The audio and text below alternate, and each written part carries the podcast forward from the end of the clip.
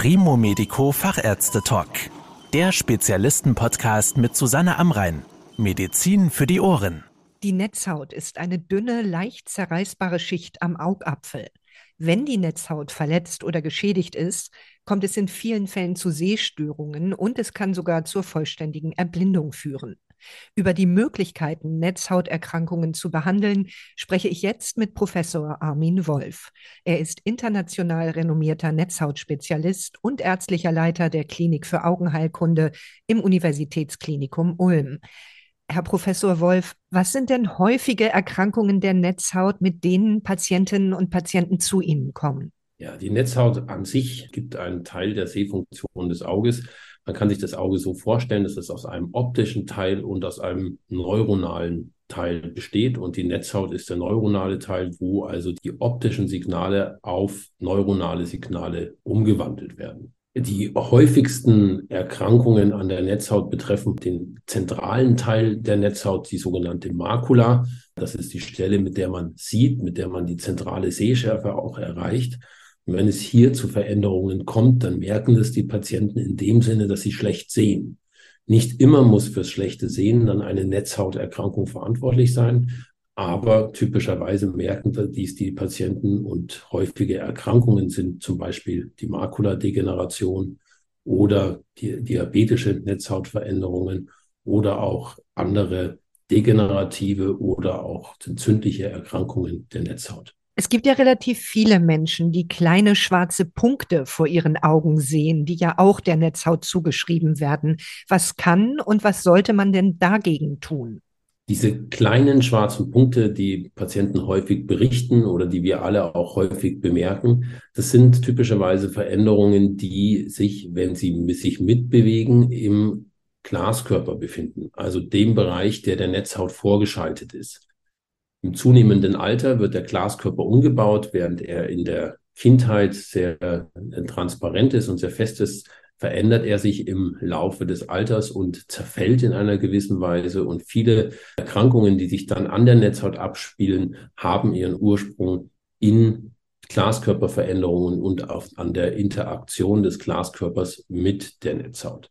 Wenn man nun diese Punkte sieht, dann muss das per se erstmal nichts Falsches sein. Es kann einfach sein, dass es zu Glaskörpertrübungen gekommen sind, die in den meisten Fällen auch wieder besser werden, dank auch neurologischer Integrationsprozesse in unserem Gehirn. Aber man sollte sicherlich, wenn die akut auftreten oder wenn sie neu aufgetreten sind, diese beim Augenarzt abklären lassen. Wann muss denn eine Netzhautablösung behandelt werden und wie äußert sich diese? Eine Netzhautablösung an sich kann, wenn es eine richtige Netzhautablösung ist, nur chirurgisch behandelt werden. Eine konservative Behandlung der Netzhautablösung ist nicht möglich. Wie äußert sich eine Netzhautablösung? Typischerweise bemerkt der Patient einen Schatten, der von außen in das Gesichtsfeld langsam vorankommt und immer größer wird. Ein typischerweise dunkler Schatten, wo der Patient auch nicht sieht. Und dies entspricht dem abgehobenen Teil der Netzhaut, denn die Netzhaut ist nicht fest mit der Unterlage verwachsen, sondern kann sich ablösen und dadurch kommt es dann zu einem Funktionsverlust der Netzhaut. Mit zunehmendem Alter kann die Netzhaut eine sogenannte epiretinale Membran bilden. Das ist ein dünnes Häutchen, das ja auch zu einer Faltenbildung führen kann. Und dadurch können gerade Linien gekrümmt erscheinen oder auch die Sehschärfe lässt häufig nach.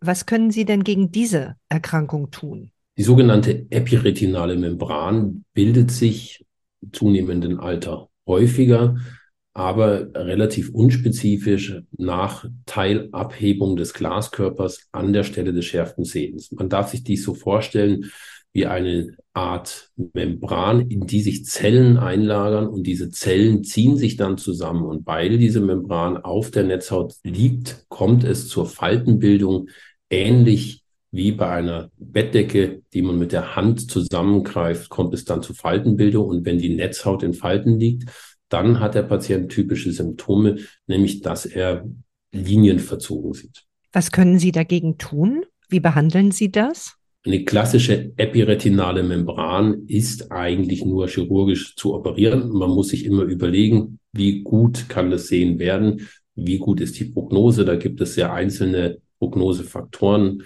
Es ist eine große Operation. Es ist eine Operation, die komplex verlaufen kann. Und vor diesem Hintergrund beobachtet man in den meisten Fällen symptomabhängig die Membran. Wenn es dann aber zu einer signifikanten Visusminderung kommt, dass der Patient auch Symptome hat, dann sollte die Membran operiert werden. Sie haben eben schon gesagt, das ist eine große Operation. Wie aufwendig läuft so ein Eingriff an der Netzhaut ab? Wichtig zu wissen ist, dass diese Operationen immer Eingriffe sind, die die Entfernung des Glaskörpers notwendig machen. Wenn wir im Auge operieren, muss der Glaskörper so weit wie möglich entfernt werden. Es sind Operationen, die viele Nebenwirkungen haben, die ein gewisses Risikopotenzial haben. Deswegen ist es wichtig, dass man hier ein gewisses Training auch hat, um diese Membranoperation durchzuführen. Unsere Augen sind ja eine sehr empfindliche Stelle. Wie belastend sind denn Eingriffe an der Netzhaut für die Patientinnen und Patienten? Die Operationen an sich sind für den Patienten nicht belastend. Natürlich kann man solche Operationen auch in Vollnarkose durchführen, insbesondere dann, wenn der Patient dies wünscht. Aber in den meisten Fällen ist es nicht notwendig, sondern es kann mit einer lokalen Anästhesie durchgeführt werden, wo dann die Wahrnehmung, die Sensibilität am Auge ausgeschaltet wird und natürlich auch die Motorik. Das heißt, der Patient kann das Auge nicht mehr operieren und liegt während der Operation auf dem Rücken. Ein Vorteil ist, dass diese Operation keine Operation ist, die in der Regel zwei Stunden dauert, sondern eine gewisse Dauer zwischen 20 und 30 bis 40 Minuten aufweist. Wenn der Patient in dieser Zeit ruhig auf dem Rücken liegen kann, was die meisten Patienten auch im fortgeschrittenen Alter sehr gut können, dann spricht nichts gegen eine Operation in Lokalanästhesie. Man kann dem Patienten in vielen Fällen die Vollnarkose ersparen.